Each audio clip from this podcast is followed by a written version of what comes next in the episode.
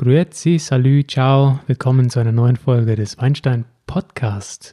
Es geht in die Schweiz. Wir gucken uns das Wallis an, noch ein paar andere Regionen hier. Es wird kurz knackig, diesmal keine langatmige Folge, sondern wir packen alles aus der Schweiz, Wissenswerte für den Weinbeginner in diese Podcast-Folge. Also seid gespannt, bleibt dran. Bis gleich.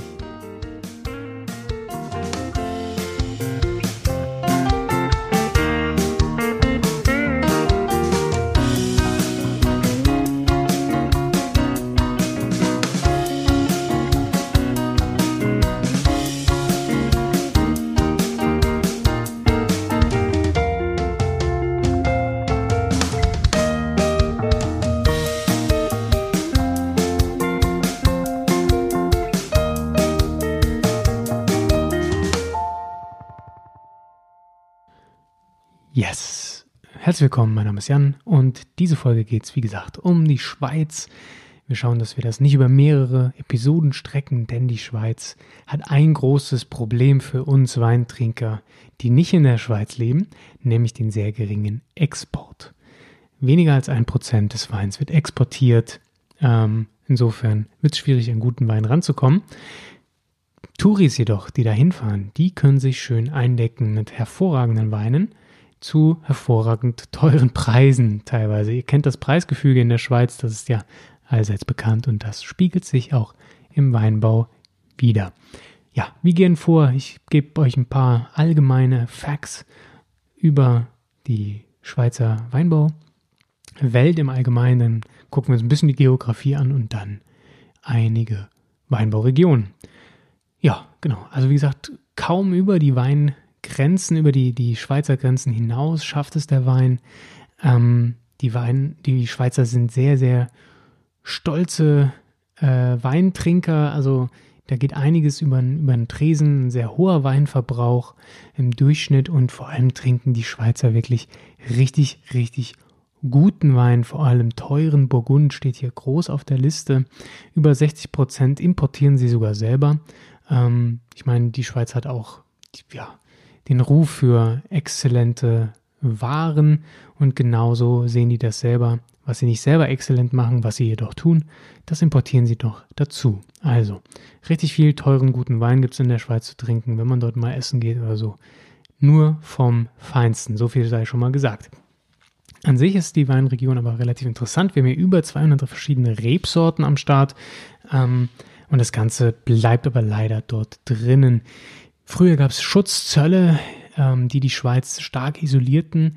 Das hat sich dann geändert. 2001 kam die Liberalisierung des Marktes, des Weinmarktes und 2006 ähm, wurde dann verboten, dass äh, ja, Importweine gestreckt werden. Also das ist alles noch gar nicht so lange her, wie ihr merkt. Ähm, es gab noch ein paar ja, Gesetze hier in Kraft, die für uns vielleicht ein wenig ja, altertümlich wirken.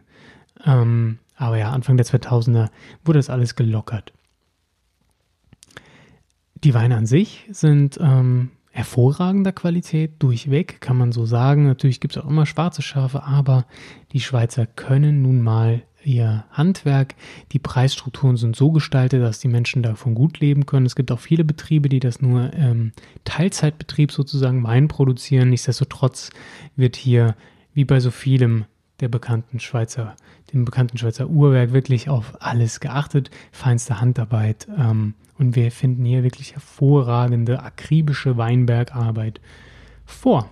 Ähm, circa 15.000 Hektar Rebfläche, kleine Parzellen zum Teil, für einen ganz kleinen Winzern ähm, auch bewirtschaftet. Es gibt auch einige Genossenschaften in der Schweiz.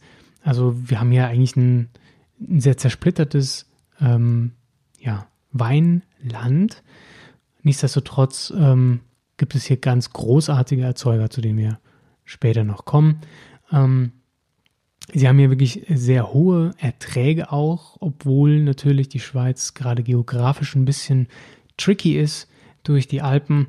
Ähm, wird es schwierig, hier große Weinbergsflächen teilweise vorzufinden. Nichtsdestotrotz sind die Erträge sehr hoch, trotz dieser sehr steilen Hänge. Einfach dadurch, dass die Winzer hier wirklich sehr sehr gute Arbeit leisten durch ihr Rebmanagement und ähm, den ganzen Anbau. Das haben die wirklich super im Griff. Eine kleine Unterscheidung noch so am Rande erwähnt, zu Österreich zum Beispiel, weil wir das ja in den letzten Folgen hatten, ist, dass hier ähm, ja in Österreich ein Säureüberschuss im Wein meistens nicht sonderlich ähm, gehandelt wird. Hier in der Schweiz geht man aber gerne hin und macht einen biologischen Säureabbau, um den Säureüberschuss, der durch das Klima einfach auch entstehen kann, in den Griff zu bekommen. Ja, von der Geografie her, habe es eben schon kurz erwähnt, die Alpen. Wir finden hier die ähm, höchsten Weinberge Europas vor. Sind auch teilweise sehr alt. Wir gehen hier ganz weit zurück. Auch die Römer hatten natürlich ein bisschen Einfluss in der Schweiz. Ähm, ja, grundsätzlich das von der Geografie auch ganz bedeutend für den europäischen Weinbau. Schließlich ähm, entspringt hier Rhein und Rhone. Ähm, das sind so die beiden, möchte man sagen, die beiden bedeutendsten ähm, Weinflüsse so ähm, im Europa. Also hier haben wir wirklich quasi die Grundlage entspringt ja dem Gotthardmassiv für den europäischen Weinbau.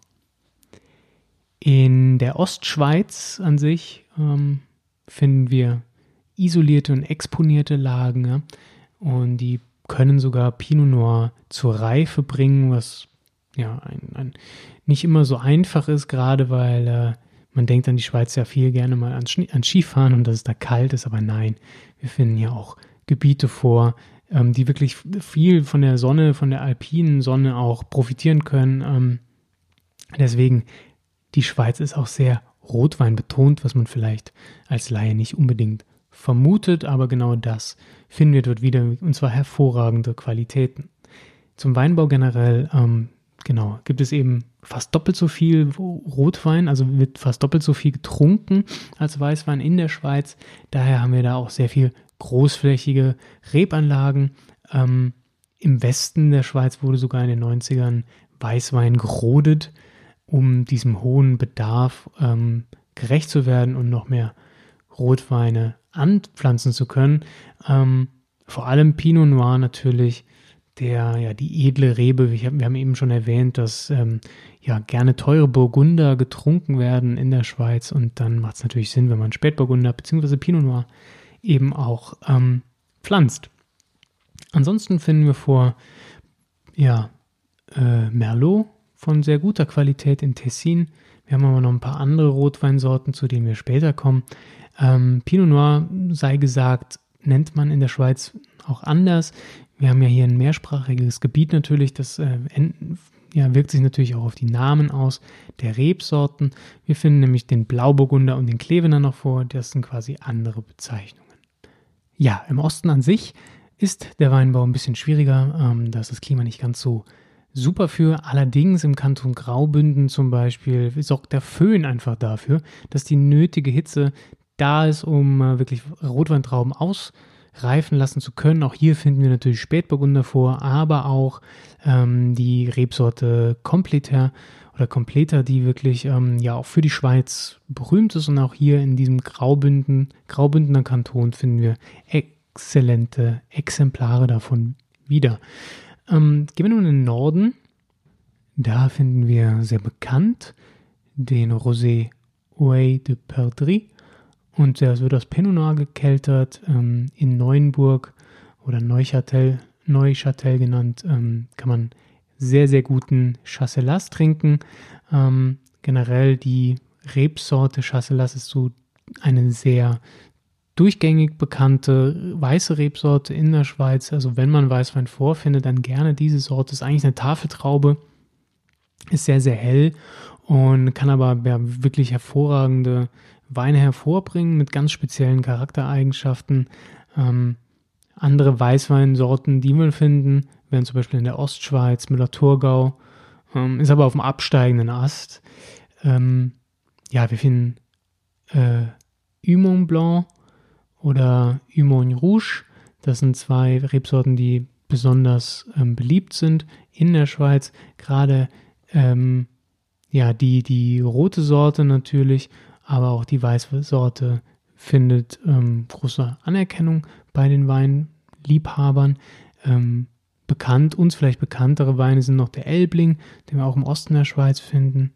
Ähm, ja, und in, im, in Tessin, also im Süden, finden wir auch gerne Bondola als rote Rebsorte wieder. Wir finden generell noch Cornalin, Cornalin. Ähm, ihr merkt schon, die sind die Rebsorten, die man sonst eigentlich nicht so zu Gesicht bekommt. Auch die Schweizer sind auch sehr, ähm, sage ich mal, experimentierfreudig. Müller-Thurgau ist ja in der Schweiz quasi entstanden durch äh, den äh, Herrn Müller, Herrn Müller eben, der in Thurgau die Rebe quasi ja hervorgebracht hat, ähm, gezüchtet hat. Genauso finden wir auch in der Schweiz neue Züchtungen wie den roten Gammaret, äh, Garanois. Ihr merkt schon, das sind so verschiedene äh, Kreuzungen sozusagen, die hier entstanden sind.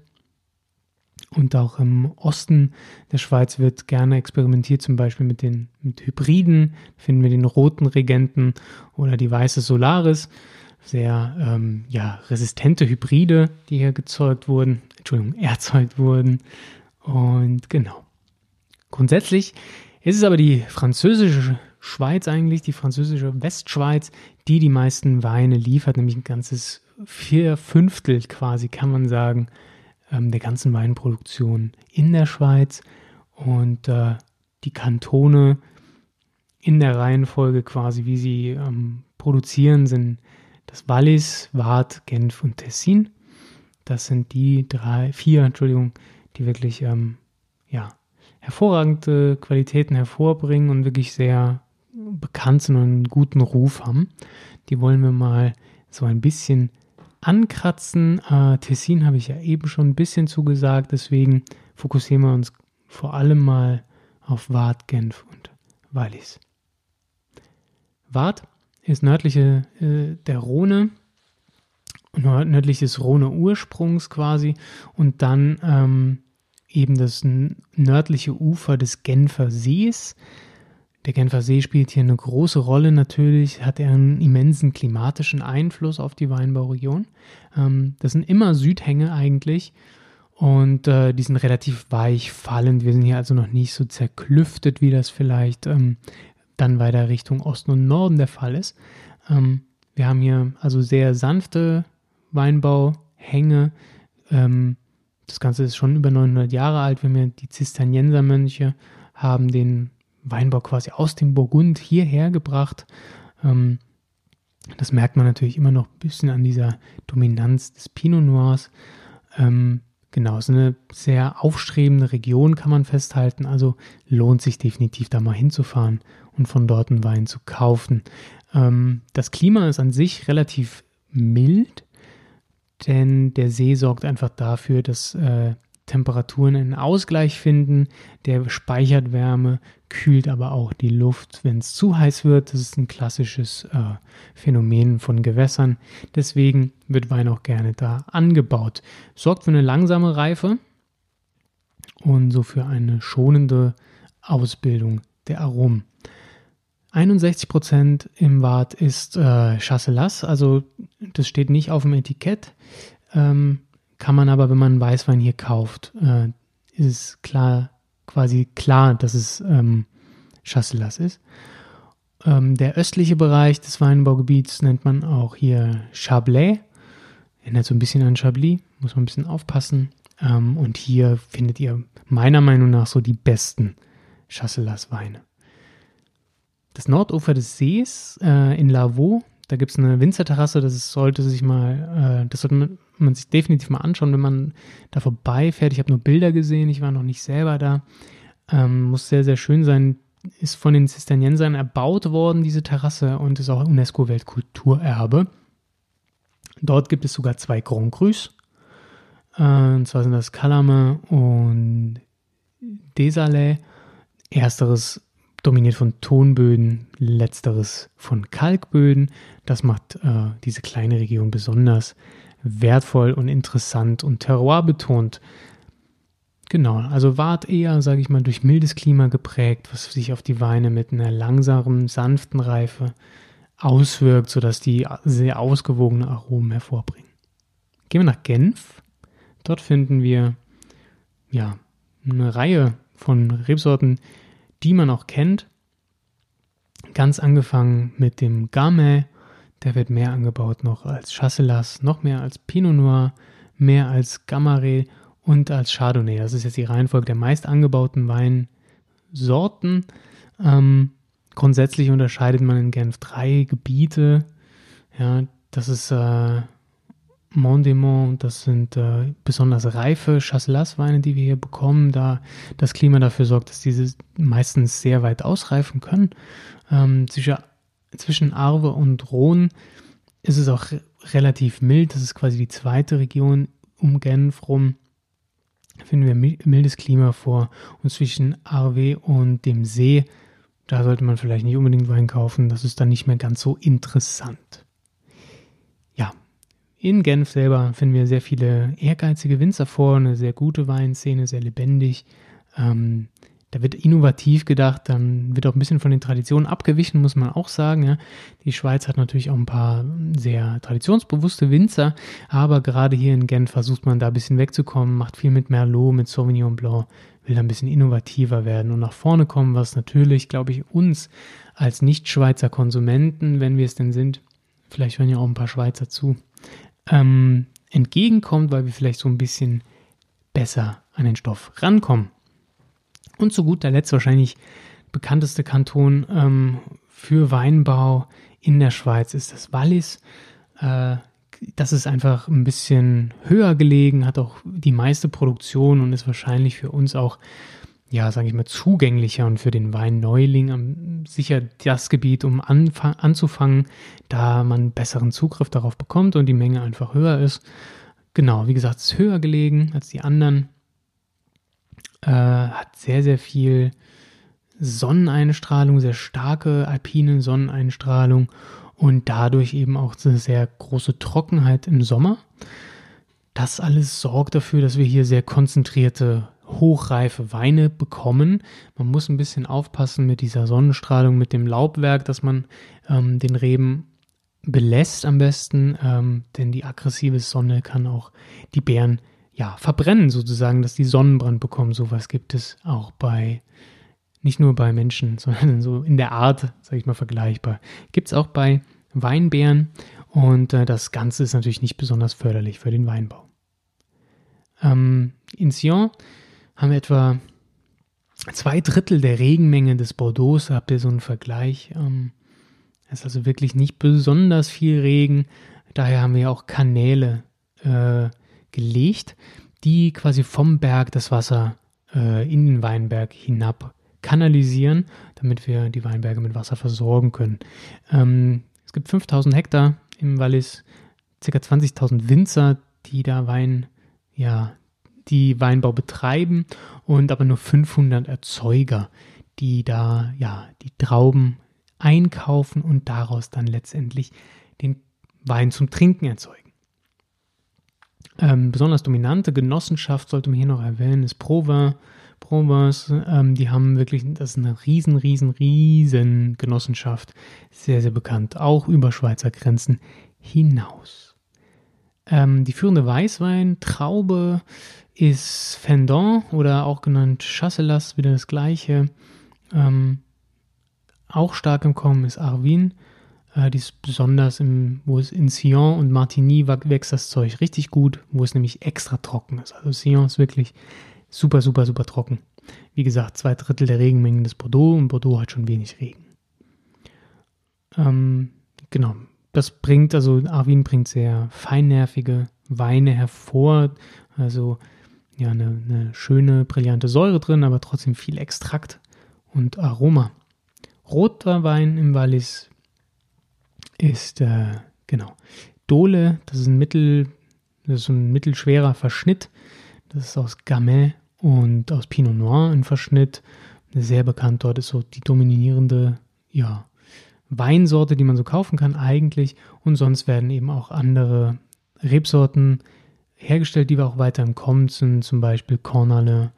Der ist äh, ja ein Rotwein, den man immer mehr auf den Etiketten sieht. Generell sind die Weine hier aus dem Wallis wirklich ähm, sehr beliebt, weil sie eben so kraftvoll sind. Durch die Hitze, die hier herrscht, durch die Sonneneinstrahlung. Das kann man sich so vorstellen, wie wenn man Skifahren geht auf dem Berg und die Sonne richtig ballert, da kriegt man sofort Sonnenbrand, genauso heiß. Wirkt die Sonne eben auch auf die Reben, was für eine starke Konzentration und sehr kraftvolle Weine sorgen kann. Genau. So, Leute, das ist ein ganz, ganz grober Überblick ja, über die Schweiz. Ich weiß, hier gibt es viel mehr zu sagen. Ich bin mir auch sicher, dass hier einige, ähm, die da schon Erfahrung haben, einiges zu ergänzen haben. Ich habe nur mal versucht, so grob aufzuzeichnen, was man vielleicht im Auge behalten sollte, wenn man sich für Schweizer Wein interessiert. Gerade Wallis, Waadt, Genf, ne, Tessin, so das sollte man sich mal äh, angeschaut haben. Das sind wirklich Regionen, da lohnt sich ein Kauf, wenn ihr nicht nur generell Schweizer Landwein sozusagen trinken möchtet. Ja, schaut mal rein. Die Rebsorten habt ihr auch gehört. Ähm, mit meiner Aussprache der französisch angehauchten Wörter ist immer ein bisschen schwierig. Ich hoffe, ihr könnt das nachvollziehen. Äh, ich gebe mir Mühe, versuche das auch irgendwie zu googeln vorher, aber es ist nicht immer möglich, ähm, wie man das denn ausspricht. Jo, also wenn es noch Fragen zur Schweiz gibt, fragt gerne mal nach. Ich habe bestimmt noch ein paar Infos mehr. Ich wollte das aber hier mal ein bisschen konzentrierter abliefern. Jetzt sind wir nämlich schon bei 20 Minuten und viel länger muss der Podcast ja nicht werden. Jetzt folgt also nur noch die Verkostung und zwar geht es um einen äh, Dol, den ich vorhin schon erwähnt habe, aus dem Wallis. Das ist eine Cuvée aus Pinot Noir und Gamay. Hm, es kann auch einfach nur Pinot Noir sein. Allerdings ist bis zu 25 Prozent, Entschuldigung, bis zu 15 Prozent äh, Gamay erlaubt. Das heißt, mindestens 85 Prozent müssen Pinot Noir sein. Und der muss mindestens 83 Grad Öxler erreichen, damit er in den Dol darf. Also, Wallis, Rotwein, here we go.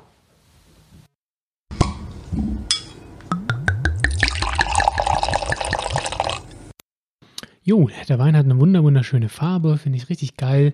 Und zwar Rubinrot mit Granatroten, also bräunlichen Reflexen am Rand. Sehr hell der Wein, man kann gut durchschauen, so mag ich das. Ich liebe ähm, helle Rotweine, die eine elegante, ein elegantes Bouquet herzaubern.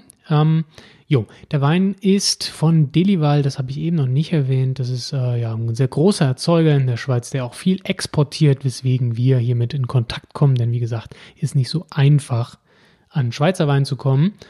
Ähm, den findet man aber wirklich sehr, sehr oft. Das ist ein Klassiker. Findet ihr auch im Supermarktregal wahrscheinlich. Ich habe den jetzt im Karstadt bei der Feinkostabteilung gekauft. Die sind hier sehr gut ausgestattet in Saarbrücken. Ähm, ich weiß nicht, wo ihr den finden könnt, aber im Internet sicherlich. Also jetzt, äh, ich sag mal, eher ein massenproduzierter Wein im Verhältnis. Nichtsdestotrotz ähm, dafür für euch gut zugänglich, wenn es euch denn zusagt ja, in der Nase ein wenig äh, verhalten für, meine, für mein Empfinden. Wir haben hier rote Frucht, vor allem so ein bisschen Walderdbeere rieche ich daraus, die so ein bisschen herber, ein bisschen würziger ist als so eine normale süße Erdbeere. Ich rieche hier Brombeere raus, ein bisschen Teer, leicht pfeffrige Aromen. Von 2014 ist das gute Stück, also fast schon fünf Jahre alt. Große Eichenfässer, deswegen auch kein Eichenaroma sondern wirklich dominant, Frucht, äh, ein bisschen herber, ein bisschen kräutriger, bisschen würziger, passt zu den Rebsorten, ist typisch, aber meiner Meinung nach ein bisschen verhalten. Ist jetzt 20 Minuten offen. Ja, also diese, diese, das geht schon fast leicht in so eine leichte Mentholrichtung, so ein bisschen was Ätherisches rieche ich daraus. Ähm, ja, relativ komplex, sehr lecker. Mal gucken, wie er schmeckt. Ja, sehr deutliches Säure, Tanningerüst. Ist nicht ganz so sauer wie mancher Spätburgunder. Also die Wärme der Region merkt man auch in diesem Wein. Ähm, das Ganze ist ein bisschen konzentrierter, ein bisschen runder als die klassischen Spätburgunder aus Deutschland. Ähm, also finden wir hier wirklich äh, eher reife Früchte auch wieder. Die Früchte sind ähm, aber jetzt nicht vergleichbar mit so einem Marmeladenwein, wie ich das gerne nenne, aus Italien oder dem heißen Spanien, sondern da ist immer noch Cool Climate am Start, es ist immer noch relativ würzig, aber die Säure gibt dem Ganzen einen schönen frischen Kick. Die äh, Walderdbeere geht hier ein bisschen verloren, das Ganze geht mehr in Johannisbeere über, ein bisschen roter wird die Frucht am Gaumen, also nicht ganz so dunkel. Ähm, ich finde auch die Pfefferwürze bleibt, das Kräutrige bleibt, der Teer geht ein bisschen weg. Ähm, das Ganze wird eher fruchtiger am Gaumen. Hm. Genau, und nur in der Nase sind eigentlich diese ganzen, ja, Teer, das Teerige, das Würzige Das Ätherische ist mehr am, in der Nase und kommt vielleicht im Nachhall wieder ein bisschen raus, merke ich gerade so hinten raus, merkt man das. Vollmundigkeit, so lala. Ich würde sagen so mittel. Äh, das Ganze ist relativ weich und rund für einen Spätburgunder Pinot Noir. Ähm, hat weniger Attack, ist ein bisschen abgerundeter, ganz, ganz schön durchs Holz wahrscheinlich. Ähm, ist also einfach samtiger, gut zu trinken, schöner Essensbegleiter, da die Säure viele Soßen mitmacht. Da kann eine gute Bratensoße mithalten, aber auch Tomatensoße durch die Säure. Das kann der gut. Würzigkeit passt zum Fleisch, rotes Fleisch.